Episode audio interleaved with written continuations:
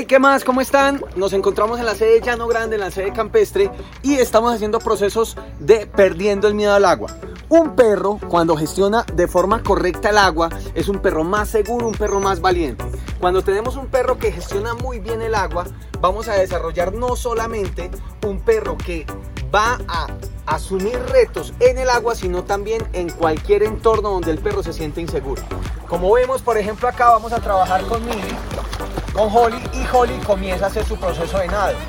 Este tipo de técnicas nos van a favorecer demasiado para que el perro regule, gestione sus emociones y sea un perro mucho más feliz. Un perro que gestiona bien las emociones es un perro que al mismo tiempo va a proponer, va a ser mucho más tranquilo en cualquier tipo de entorno, en cualquier tipo de etapa de su vida. Recordemos perros ansiosos, perros muy nerviosos, este es un muy buen ejercicio. La técnica es poner a nadar, descansa un minuto, minuto y medio y vuelvo a poner a nadar. Vuelve a nadar, descansa minuto, minuto y medio. Aquí está Jackie no les gusta, es normal. Luego de eso volvemos a colocar. Ajá. Proceso de nado, dejamos que se esfuerce. Dejamos que se esfuerce. Generamos calma.